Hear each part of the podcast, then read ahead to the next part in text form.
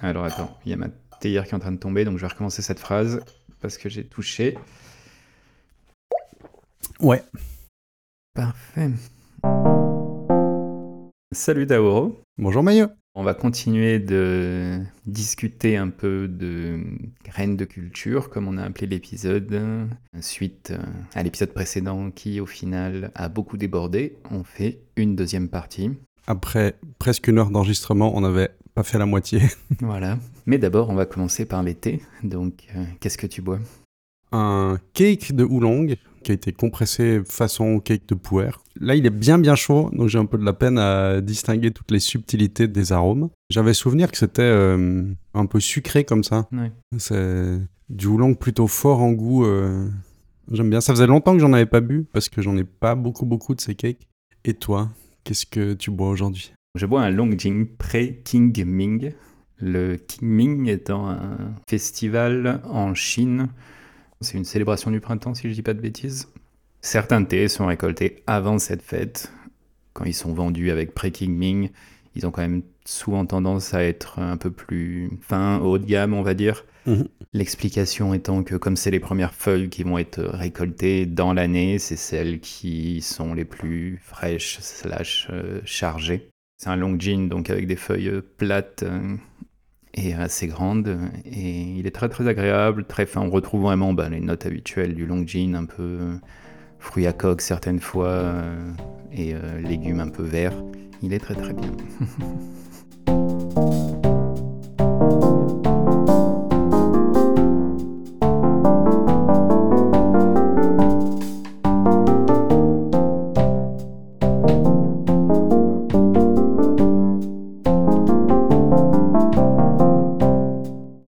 continuer avec euh, les films. Qu'est-ce qui t'a marqué récemment? Heureusement qu'on a fait une pause pour euh, enregistrer cette deuxième partie euh, une semaine plus tard, parce que j'avais rien de récent. Parce j'avoue que je regarde de moins en moins de films, je suis plutôt sur des séries. Juste après qu'on ait enregistré l'épisode précédent, j'ai regardé Le Sommet des Dieux, un film d'animation français, l'adaptation d'un livre puis d'un manga sur toute une aventure qui va se passer en montagne il y a un journaliste qui, euh, dans les années 80, retrouve la trace d'un alpiniste euh, japonais qui avait disparu de la circulation. Il le croise en fait au hasard euh, dans une ruelle de Katmandou avant de rentrer au Japon pour son reportage. Et il fait mais c'est quand même bizarre que ce soit lui parce qu'il avait disparu, qu'est-ce qu'il est devenu, qu'est-ce qui se passe? Et là il se met à sa recherche où on voit les flashbacks de l'histoire de l'alpiniste, de comment il en est arrivé au point où il en est actuellement entrecoupé des flashbacks à ce qui se passe dans le présent. Hmm. L'équipe de production déjà a extrêmement bien compris euh, la montagne.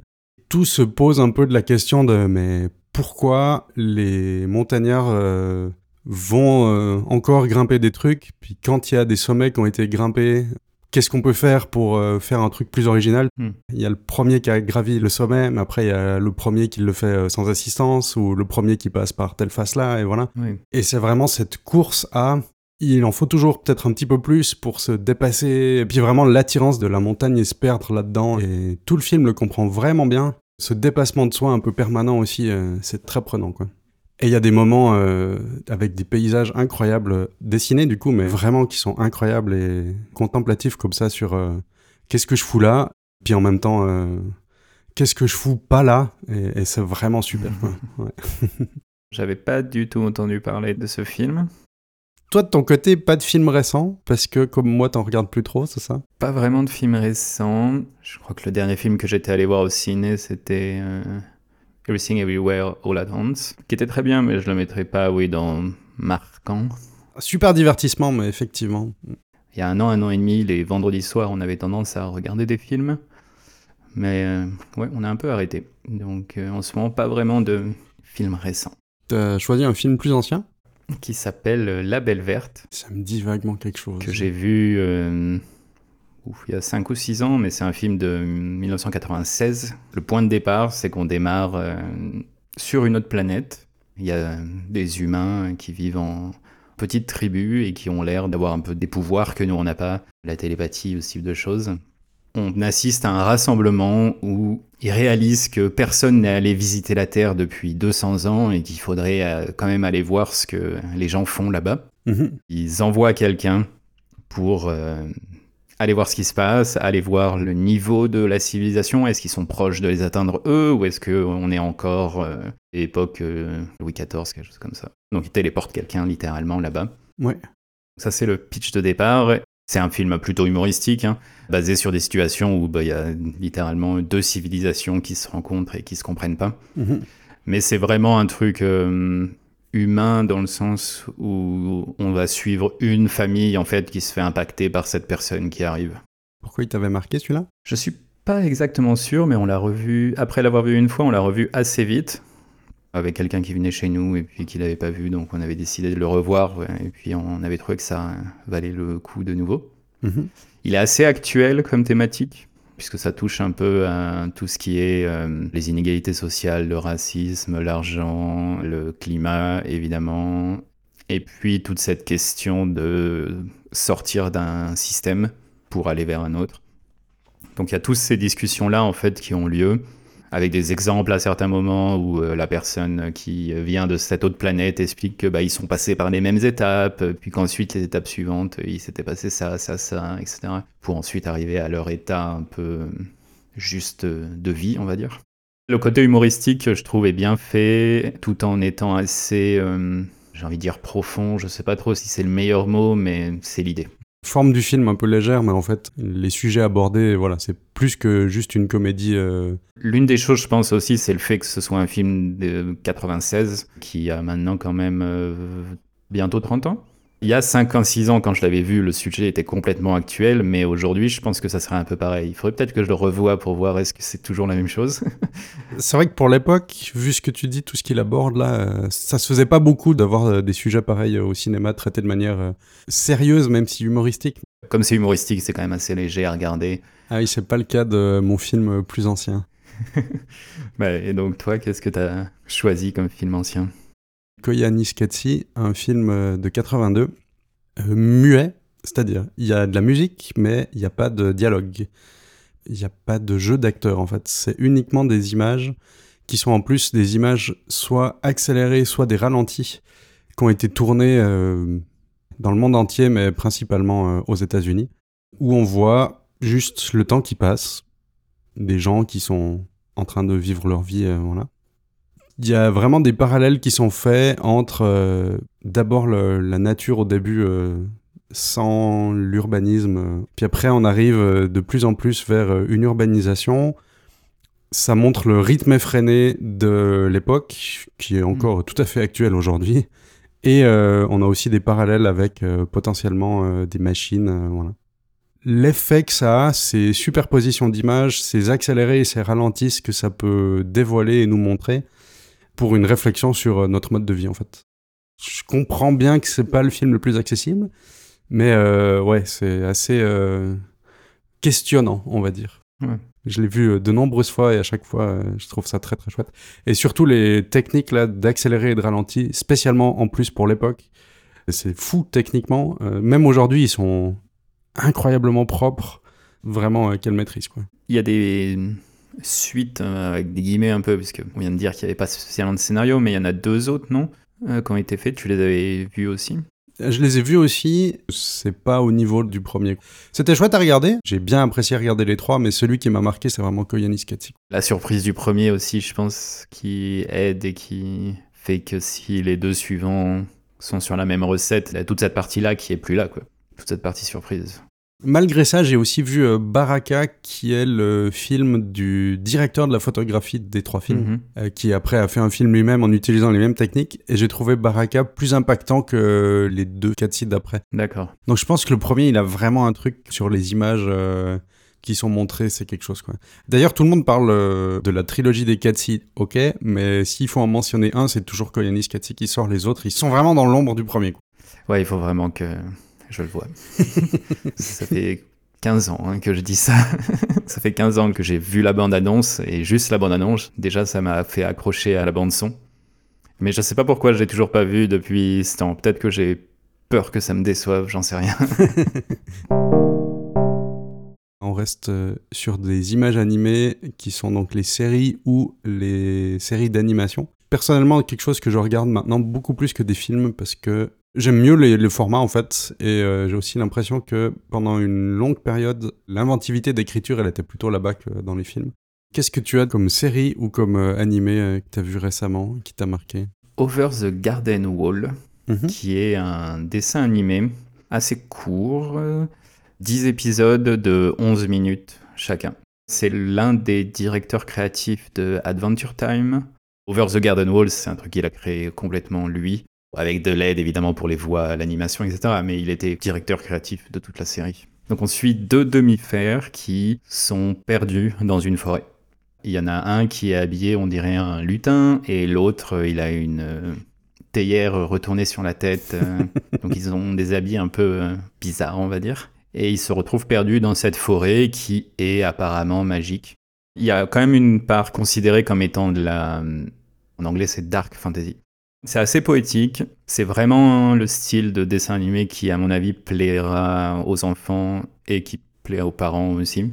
Je me souviens l'avoir vu, lui avoir donné une excellente note, un 9 ou 10 sur 10, et que c'était très euh, poético-onirique. Après, je me souviens plus de si je devais te raconter l'histoire là. ok. ça fait trop longtemps que je l'ai vu, mais c'était vraiment très très bien. Ça, je suis d'accord. Ouais, parce qu'il date de hum, 2014 et c'est basé sur un, short film qu'il avait fait qui s'appelait Tom of the Unknown. Et ça, j'ai pas vu. Hmm.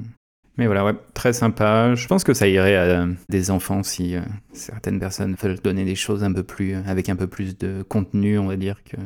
Pas au plus petit des enfants, parce que je pense qu'il doit y avoir euh, un ou deux passages ou visuels qui doivent faire peut-être un tout petit peu peur. 6 ans, tu vois, c'est peut-être un peu jeune, mais effectivement, 10-12, je pense que ça marche très bien. La première fois, je dirais, ouais, peut-être le regarder avec. Il y a quelques scènes qui feraient un peu peur, oui, mais un peu comme dans Gravity Falls, où il y a quelques scènes qui sont très. euh, Je pense à la scène du doppelganger particulièrement. Et toi, en série ou animé récent, qu'est-ce que toi tu as choisi? J'ai noté Ranking of Kings, qui est un animé japonais qui est sorti euh, relativement récemment, au moment où on enregistre. Mhm. C'est l'histoire de Boji, qui est un prince sourd et muet. Quand son père va mourir, c'est son frère qui va hériter du trône, alors que normalement, ben, ça aurait dû euh, être à Boji. Il va lui arriver euh, plein d'aventures euh, un peu fantastiques, avec plein de méchants, plein de monstres, plein de trucs.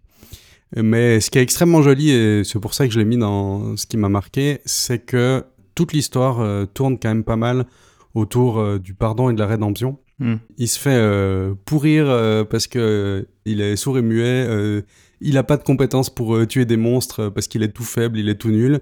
Mais il va quand même faire de son mieux pour surmonter les trucs. Tout le monde se moque de lui, mais en fait, il s'élève au fur et à mesure de ce qui progresse, quoi. Et euh, vraiment, il n'y a pas de rancœur par rapport aux gens qui étaient méchants avec lui, voilà. Tous les méchants aussi, qui ont peut-être mal pu le prendre au début, parce qu'ils n'ont pas compris pourquoi il était là. euh, bon, après, il s'excuse et euh, de nouveau, il fait non, mais c'est bon, euh, c'est normal, t'as aussi tes problèmes, voilà. Enfin, tout ça sans parler, hein, en plus, parce que lui, il peut pas le faire en parlant. Oui. C'est une jolie fable, ben justement, sur la rédemption, le pardon, et puis le dépassement de soi, un peu la progression, enfin, plutôt la persévérance que le dépassement de soi, je pense. C'est en cours ou c'est fini? Il y a une saison de 23 épisodes, et puis à la fin, c'est fini. Il n'y a pas de cliffhanger sur oh mon dieu, il va se passer d'autres trucs. euh. Une fermeture d'un arc, en tout cas. Ah, mais je vois, à partir du 14 avril, il y a une nouvelle diffusion d'un autre. euh, Ah oui, une nouvelle. c'est- Je pense que ça reprend une autre histoire. euh. Bah, si c'est aussi bien que la saison précédente. euh, Il y a deux, trois endroits où j'ai vu passer très vite euh, quelqu'un qui disait cet animé, il est très bien, il faut le regarder. Si euh, toi aussi tu le dis. euh, Pour les valeurs qu'il véhicule, franchement, ça fait vachement plaisir. euh, je trouve ça très très chouette. ouais. J'espère qu'il aura une euh, bonne influence sur euh, plein d'enfants parce que vraiment, ça véhicule des super valeurs. Ok. Et toi, niveau série animée plus ancien, Alors, j'en ai mis une, deux, trois, quatre, cinq, six, sept. Donc je vais choisir un peu sur le volet. Je pense que The Queen's Gambit, ça a été la série qu'on a vue ces dernières années, qu'on a beaucoup aimé. On l'a littéralement re-regardé entièrement une semaine après l'avoir regardé une première fois. ah ouais, Pourquoi? Ça, ça va être plus compliqué. Je pense que c'était la manière dont l'ambiance de la série était construite avec euh, l'actrice principale. bah, on a trouvé qu'elle collait très bien dans son rôle. Je saurais pas trop expliquer pourquoi cette série nous a autant plu. Ça nous a vraiment marqué. Euh, on l'a re-regardé, comme je disais, seulement une semaine après et on était quand même à fond dedans. Alors qu'on bah, voilà, on connaissait toute l'histoire hein, et puis il n'y avait pas de surprise. Mais euh, non, c'était vraiment hum, l'ambiance, euh, la construction, peut-être en partie la photographie aussi, qui participait vraiment au fait de nous avaler dans l'histoire. Mhm. Mais donc je pense que je vais citer uniquement celle-ci. Mais il y en a plein d'autres. Très bien. Et toi, en plus ancien? Une série cette fois qui est Black Mirror, donc bon, bien connue j'imagine, hein, vu le succès qu'elle a eu. Mm. Ça m'a marqué surtout pour euh, ses réflexions intelligentes sur les dérives du numérique partout. Beaucoup de scénarios qui étaient très très bien pensés sur euh, la réflexion de ce qui pourrait se passer selon l'utilisation qu'on pourrait en faire et aussi des sociétés que ça peut créer.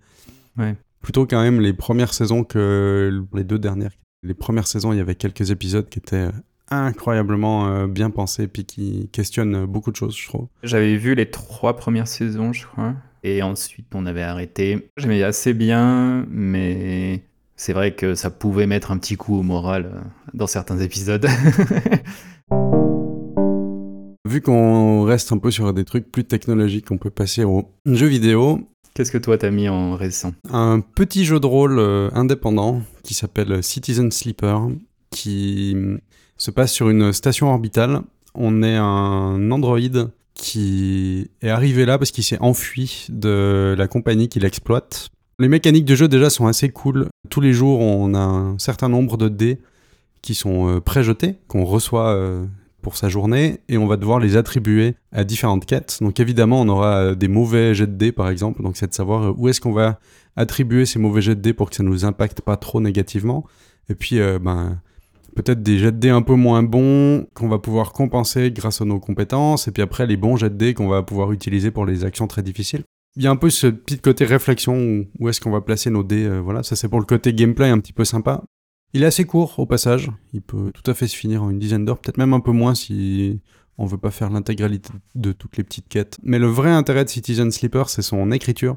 Déjà, c'est un jeu à texte. Il y a beaucoup de texte en fait. Hmm on voit pas son personnage de la vue du dessus, on n'a qu'une vue générale de la station spatiale. C'est là qu'on va placer ses dés, justement. Et toute l'histoire et tout ce qui va se passer se résout en texte, où on lit nos interactions de dialogue entre nous et les autres différents protagonistes, aux différents endroits où on pourrait aller au fur et à mesure de l'aventure. Et l'écriture est vraiment super. Ça a beaucoup résonné en moi parce que je trouve que ça s'attache pas mal à parler des personnes qu'on oublie qui sont un peu euh, ignorées et broyées par euh, un système.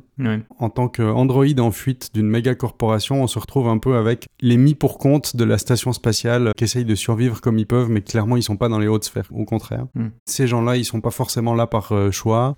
Même les peut-être gangsters du coin, c'est peut-être pas forcément les plus mauvais non plus. En même temps, les grands méchants corporatistes où on pourrait dire ah ben c'est facile, c'est vraiment les grands méchants bout pas bien. En fait, euh, eux aussi ils ont leurs problèmes et leurs trucs et certains ils sont pas là par choix non plus. Euh, ils ont aussi plein de pression, euh, voilà. Tout ce thème de comment les gens survivent, résistent un peu ou sont modelés par un système qui les broie, qui m'avait bien parlé. D'accord. T'as rien mis de récent. Il me semble que quand tu parlais de la préparation, c'est parce que tu es encore coincé dans le même jeu tout le temps ou c'est quoi C'est un peu ça. J'ai rien mis de récent parce que c'est vrai que j'ai pas joué à un jeu récent qui m'aurait vraiment marqué. Parce que depuis 2014, euh, Factorio existe. Et c'est un peu mon go-to par défaut, on va dire. Mais en plus ancien, moi j'ai mis Portal 1 et le deuxième. Parce que le premier Portal, J'aime bien un peu son contexte dans lequel il a été lancé. Il y a des étudiants qui ont fait un petit jeu avec des portails par lesquels on peut se téléporter. Un truc un peu à la Doom, donc avec euh, des démons, des choses comme ça. Ce prototype en fait a plu à Valve et ils ont recrutés pour faire un jeu autour de cette mécanique vraiment. Et quand ce jeu est sorti, ben Valve s'est dit bon ça va être très dur de le vendre et autres parce que c'est pas un truc qui correspond à ce qu'on a fait avant et puis c'est pas un gros jeu. Mm. Donc ils l'ont mis dans un pack avec deux autres jeux qui étaient hyper connus et euh, qui étaient du coup moins chers. Pour 15 euros, on pouvait avoir ces trois jeux. Et Portal, c'était un peu le petit jeu bonus. Ouais. Mais il a eu un succès complètement hallucinant, principalement à cause de hum, l'ambiance et l'histoire. On se réveille dans un cube en verre et il y a une voix qui nous parle, qui a l'air d'être une intelligence artificielle euh, ou un robot, et qui nous dit qu'on va devoir passer des espèces d'épreuves hum, pour euh, utiliser ces portails qui peuvent nous téléporter euh, entre deux endroits et résoudre en fait des puzzles. Mm. Il y a plein de salles comme ça, et puis après, euh, il y a un twist, et on se retrouve dans un autre contexte, et voilà. Le premier m'a énormément plu, je l'ai fini plusieurs fois, et trois ou quatre ans après, ils ont annoncé Portal 2. Ce qui a vraiment fait que ce double jeu est devenu pour moi culte, c'est qu'ils ont réussi à fouiller l'univers de manière extrêmement intelligente et sans que ce soit forcément répétitif avec le premier. Il y a les mêmes personnages, il y a un peu cette même logique de salle de test, mais très rapidement ça change et on passe à des ambiances par rapport au premier épisode qui sont complètement différentes, où le premier épisode était vraiment très claustrophobique, et euh, le deuxième il y a toute une partie gigantissime de, de gigantisme, Mm. et puis on fouille un peu l'histoire, euh, qui est intelligente dans le sens où elle est bien faite, avec tout un côté comique et absurde, qui est super bien intégré je trouve. L'écriture est très chouette. L'actrice qui joue euh, l'intelligence artificielle, elle rentre dans son rôle tellement bien, c'est génial. ouais. Il y a un côté assez sérieux, mais il y a un côté complètement absurde et complètement assumé dans les deux cas. Très très très bien fait, très intelligent. Le 2, est- pour moi, était une surprise complète. Va tellement plus loin que le premier. Vraiment bien. Ce que j'aime beaucoup aussi, c'est la manière où il faut euh, réfléchir pour euh, résoudre les puzzles, pour passer euh, de salle en salle, Hmm. avec justement cette mécanique qui est pas du tout intuitive pour l'esprit humain de la téléportation. Donc il faut un peu réfléchir à où est-ce qu'on va placer ces portails pour euh, se téléporter aux bons endroits pour passer plus loin. Et c'était très stimulant. Mais en même temps, là où c'est vraiment la grande réussite du jeu, je trouve, c'est jamais bloquant quoi. Ils arrivent quand même à faire des trucs où tu peux des fois avoir une petite résistance à ok c'est pas évident comment je dois passer le truc Hmm. mais c'est jamais euh, je me suis jamais retrouvé coincé vraiment définitivement dans une salle euh, Ouais. en expérimentant un peu au bout d'un moment tu finis toujours par trouver ce qu'il faut faire en fait ça devait être difficile à concevoir pour que euh, ouais. il y ait du challenge mais en même temps que ce soit surmontable Il y a quand même quelques énigmes qui demandent une bonne coordination clavier-souris. Si vous jouez au 1 et que vous êtes un peu bloqué dans les salles à partir de la salle 12-13, c'est un peu les salles où il y en a une ou deux, là où ça devient un peu plus euh, compliqué. C'est vraiment juste une énigme à passer et puis ensuite ça va être moins relou. Et j'ai trouvé que le 2, ils ont vraiment résolu ce côté-là. Il est beaucoup plus accessible, le deuxième, je trouve. Et voilà pourquoi je n'ai pas mis de récent, parce que si j'avais mis récent, ça serait Factorio de nouveau, euh, dont on a déjà parlé avant. comme euh, jeu plus ancien j'ai mis euh, Spiritfarer La tagline du jeu est quand même très sympa, je trouve. A cozy management game about dying. on joue Stella qui a une passeuse d'âme. Elle est sur son bateau et euh, on va embarquer des âmes qui sont représentées par euh, des animaux anthropomorphiques qui vont vivre avec nous sur notre bateau. Sur le bateau, on va devoir construire différentes pièces. Et puis, avec le bateau, on va pouvoir aller se balader sur une carte euh, pour après aller dans des hum, points d'intérêt où là, on va pouvoir euh, balader Stella pour aller parler à des gens, recueillir des ressources, euh, etc., etc. Le truc intéressant, c'est les âmes qui sont sur notre bateau, qu'on va devoir accompagner jusqu'à leur passage plus loin. Et elles vont toutes nous donner des missions. On va devoir aller faire des trucs pour elles, voilà. Mais en même temps, on va en apprendre plus sur elles et sur leur vie et sur ce qui s'est passé. Et c'était vachement touchant sur euh, la vie des gens, le rapport qu'on pourrait avoir euh, à la mort et au décès. Mhm. C'est fait de manière euh, très douce, très fine. Ça parle de plein de choses sur la vie, sur la mort, sur les regrets ou pas. Et, euh, de belles histoires, vraiment. Pour euh, parler d'un sujet qui est pas facile, hein, la mort, le décès, tout ça. Oui, bah oui. C'était vraiment très beau. Ça peut être triste, mais c'est jamais sombre. Les deux jeux dont tu as parlé, c'est les jeux dont tu m'avais déjà parlé avant aussi. Ils sont aussi un peu sur ma liste. Le jour où je me lasserai de Factorio. Autre média, chaîne YouTube, on a mis. Récemment, qu'est-ce que toi tu as mis comme euh, découverte ou chose que tu as vu récemment? C'est la chaîne de Slexno, qui est euh, un des comparses euh, de la chaîne du Nexus 6, qui a lancé sa chaîne lui-même maintenant, où il parle euh, de publicité, mais de la manière dont elles sont tournées. Donc c'est vraiment de la technique de visuel D'accord. et pas forcément de l'analyse de marketing. Comment on filme des publicités, comment c'est filmé, comment c'est créé, et il essaye de les reproduire. C'est super intéressant de voir euh, les coulisses où euh, on aurait peut-être tendance à se dire que oui, mais bon, euh, ce plan incroyable sur la nourriture, ils ont tout refait en 3D parce que c'est impossible à faire. Et il fait non, on n'arrive pas à faire ça en 3D de manière convaincante. Regardez, ça a été fait à la main et on le voit galérer à essayer de refaire les trucs parce que bah, c'est vraiment super compliqué. Et des fois, quand on n'a pas des bras robotisés, on se rend compte que ben non, il fallait un bras robotisé pour avoir un plan aussi clean, mais comme lui, il le fait à la main, ben, il fait de son mieux. Hein, mais c'est très qualitatif quand même euh, ce qu'il arrive à reproduire derrière. Et c'est monté de manière euh, très rythmée, c'est bien drôle, euh, voilà. Ok. Et toi, qu'est-ce que t'as comme récent sur YouTube? J'ai pas vu beaucoup de ces vidéos, c'est juste que je suis tombé dessus via la musique et j'ai été très très très impressionné par ce qu'il fait. C'est un artiste qui s'appelle Daniel Catanuto. J'imagine que je prononce mal, désolé. et qui hum, a toute une partie de son travail qui consiste à créer des musiques avec uniquement des objets, mais où ça ressemble à de la musique électronique. Il arrive à faire des choses qui sont complètement hallucinantes.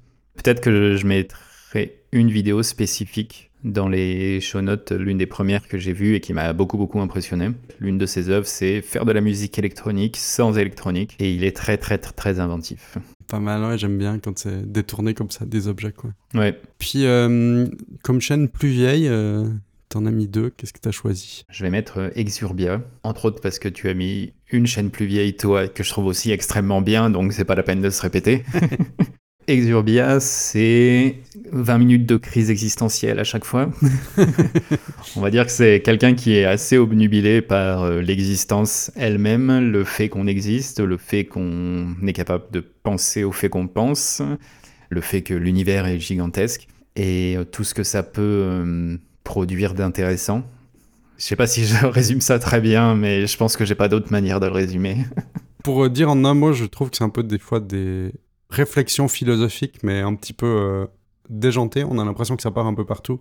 Il y a toute une partie un peu aussi euh, fiction. Il écrit des livres, il écrit des poèmes, et il y a certaines de ses vidéos, c'est des espèces de fiction qu'il a créées. Ça tourne toujours autour un peu de ce thème de l'existence, de l'univers de manière générale, c'est un peu des choses qui sont à chaque fois représentées dans quasiment tout ce qu'il fait. La tagline, c'est Universe is weird, yo. Donc l'univers est bizarre, yo. Et puis l'autre que t'as mis L'autre, j'avais mis Sébastien Lag. Et lui, il fait des vidéos très euh, reposantes, je trouve. Il a une voix qui est très calme, très posée. Il y a toujours des musiques très douces en fond. C'est des vidéos sur le thème du développement de jeux vidéo où il bah, va développer des petits morceaux de jeu ou des petits jeux complets. Certaines fois, juste un algorithme qui va peut-être pouvoir se servir dans un autre jeu. La construction des vidéos est vraiment super. Les animations qu'il fait, tout est toujours euh, illustré via des animations qu'il a programmées en fait. Donc c'est très très impressionnant, je trouve, le travail qu'il fournit dans ses vidéos. Il n'y a pas vraiment de régularité dans ce qu'il poste. C'est variable, ça dépend de est-ce qu'il a des choses à poster ou pas. Des fois, il en poste plein à la suite, et puis des fois, c'est calme pendant six mois. Mhm. Si vous êtes intéressé par le développement et que le code ne vous fait pas trop peur, il y a des bouts de code de temps à autre, etc. Mais c'est juste qu'il illustre ce qu'il fait et les changements principaux qu'il a fait, on va dire. Mais c'est pas, euh, on passe 30 minutes à lire du code et puis voilà. Non, non, à chaque fois, c'est des petites images pendant une ou deux minutes où il montre le code qui change et puis l'animation qui va changer à côté en simultané. Enfin, ce type d'interaction plus code résultat. Ouais. Et toi, en plus ancien, tu as mis? Kurzgesagt, in a nutshell dans leur euh, sous-titre anglais. C'est des courtes vidéos explicatives de vulgarisation scientifique animées en couleurs très colorées euh, pour euh, pouvoir détailler un peu ces thèmes-là. Ils ont un sérieux dans leur méthodologie de recherche, dans les mmh. résultats qu'ils montrent, et aussi une, objectivité aussi. Quand ils vont parler d'un sujet, euh, ils savent bien que des fois, tout n'est pas euh, aussi simple que ce qu'il y paraît et ils essayent de montrer toutes les facettes. Mhm. Leur vidéo sur euh, l'énergie nucléaire, par exemple, ils sont pas là à finir la vidéo en disant bon, vous voyez, avec tout ce qu'on a dit, l'énergie nucléaire, ce serait quand même bien d'en sortir, ou bien au contraire, ce serait bien de garder. C'est plutôt l'énergie nucléaire, qu'est-ce que c'est? Voilà les choses bien, voilà les choses pas bien, et maintenant faites-vous votre avis avec euh, ce qu'on a donné. Hmm. C'est pareil pour tous les sujets qu'ils abordent. Euh, s'il y a plusieurs euh, avantages et inconvénients, bah, ils en parlent en fait. Ouais.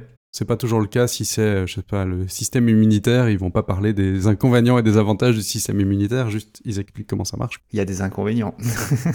Il peut se retourner contre nous-mêmes. Non, oui, mais je vois ce que tu veux dire. Il y a toujours euh, une rigueur quand même. Ils s'en tiennent au fait. Et ils préviennent aussi. S'ils donnent une opinion, généralement, ça va être prévenu en disant attention, à partir de maintenant, la vidéo passe sur notre opinion à nous. Ouais. Il y a des vidéos où c'est très factuel. Souvent celles qui parlent un peu de choses euh, scientifiques, on va dire directes. Je sais pas, de trous noirs par exemple. Ils n'ont pas vraiment d'opinion sur le sujet. Mais si ça parle de... Toute une vidéo sur la beauté d'ailleurs que je conseille énormément, elle est extrêmement intéressante. Pourquoi est-ce qu'on trouve les choses belles? Pourquoi est-ce que c'est même une notion qui nous intéresse? Là, il me semble qu'il y a une partie qui est un peu plus opinion. C'est toujours clair, est-ce que c'est des faits qu'ils sont en train de nous donner Ou est-ce que c'est une réflexion à eux? C'est une manière euh, joyeuse et colorée de découvrir plein de sujets scientifiques avec toujours une, vraiment une bonne rigueur derrière, ce qui me paraît très très important. Point de vue euh, vulgarisation scientifique, pour moi, c'est la, parmi les meilleurs que j'ai jamais vus. Et ils sont disponibles en français. Déjà, toutes les vidéos sont sous-titrées avec des vrais sous-titres créés euh, par des traducteurs, pas les sous-titres automatiques. Et ils ont maintenant des versions de la chaîne en plusieurs langues, où là, c'est vraiment doublé, dont une euh, version euh, française. Les versions doublées contiennent pas encore toutes les vidéos, mais en contiennent certaines, ce qui est des fois plus pratique. Dernier point, euh, on va parler un peu d'expos et d'artistes qui euh, nous ont marqués. Je te laisse commencer avec euh, un artiste ou une expo récente. C'est un artiste qui s'appelle Alex Webb. C'est un photographe que j'ai découvert assez récemment qui a démarré en noir et blanc, puis, si je dis pas de bêtises, est allé en Haïti. Et c'est là-bas qu'il est passé à la couleur. Ces photos ont vraiment un rendu de la couleur et des noirs qui est très caractéristique, où il embrasse le côté très saturé des couleurs et des noirs qui sont noirs, noirs, où vraiment on a l'impression qu'il n'y a plus rien à part cette masse noire. Il donne un peu un modèle de c'est possible de faire des choses saturées sans qu'on ait la, sensation que ce soit sursaturé, et c'est possible de vraiment l'embrasser et de l'utiliser pour euh, faire passer bah, une émotion, quelque chose comme ça. C'est un peu pour ça que je l'ai mis euh, dans les artistes qui m'ont marqué. Je connaissais pas, je parcours vite euh, les photos sur le lien que tu as mis. et- Mhm. Ah, c'est vraiment chouette, ouais. Je connais un peu moins son travail en noir et blanc.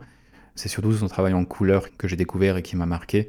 C'est très saturé, mais ça paraît naturel. Et ces constructions dans le cadre sont toujours euh, très très bien faites. Il y a toujours un côté aussi multicadre où il y a- va y avoir un cadre là, un cadre là. Il est vraiment très bon pour ça. Très belle photo si vous voulez aller voir.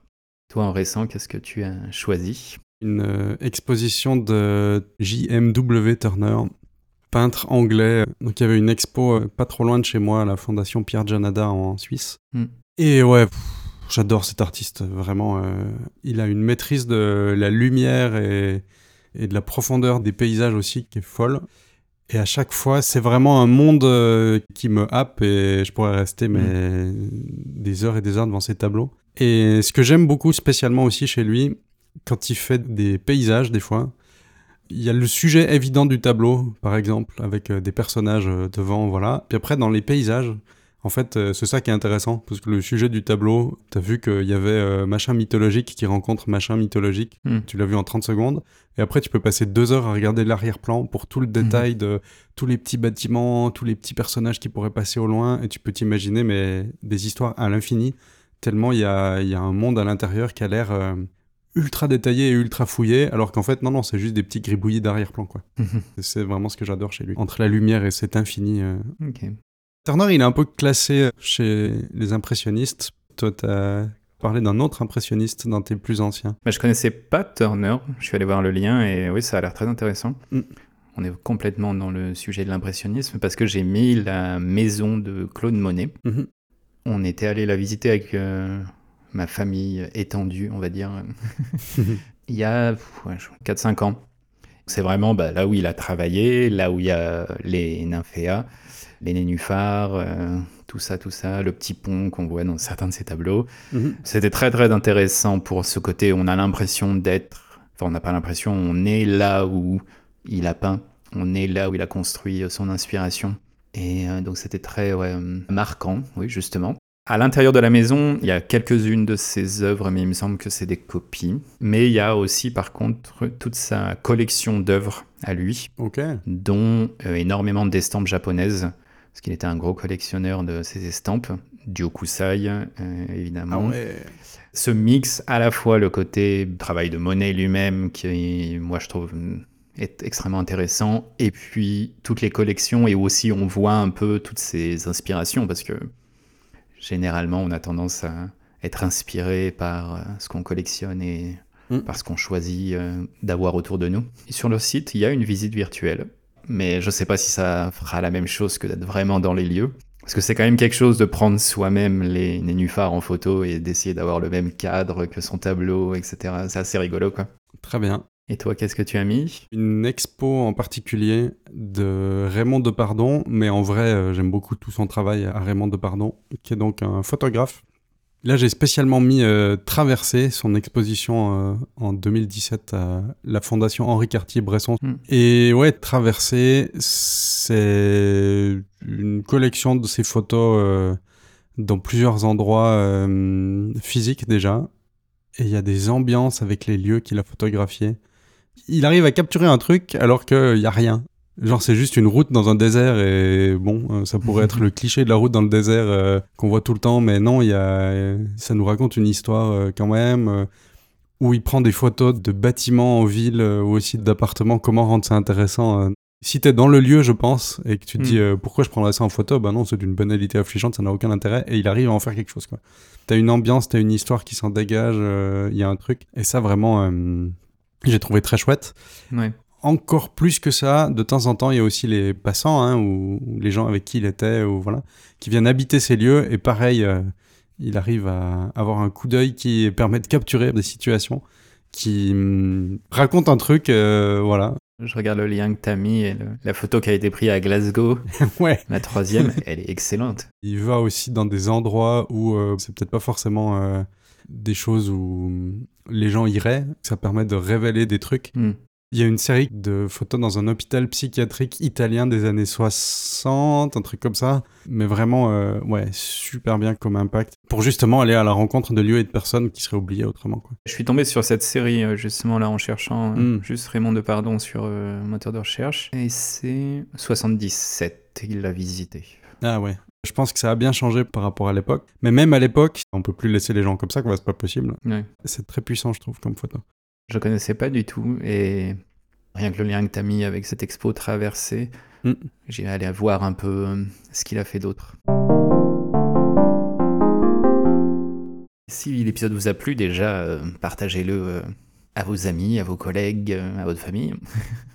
Il y a tous les liens et toutes les informations à propos des derniers épisodes, etc. sur notre site tâche-2-t.fm.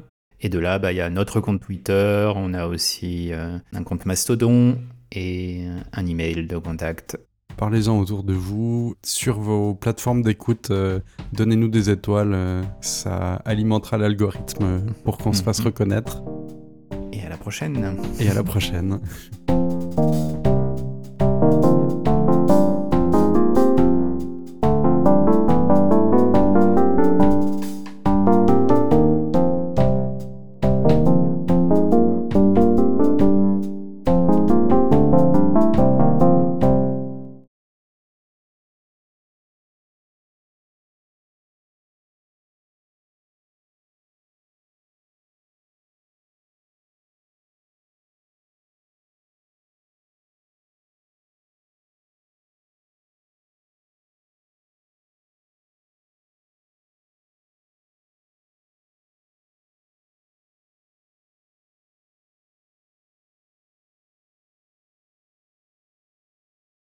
Et en plus, il y a une ou deux scènes où je comprends que c'est là pour vendre, mais ça révèle presque un petit peu des trucs. Ouais, ça c'est un peu dommage quand les bandes annonces euh, au final suivent vraiment l'histoire et vous révèlent un peu euh, tout ce qui va se passer. Et quand on voit le film, on a l'impression de juste euh, voir une version allongée de la bande annonce.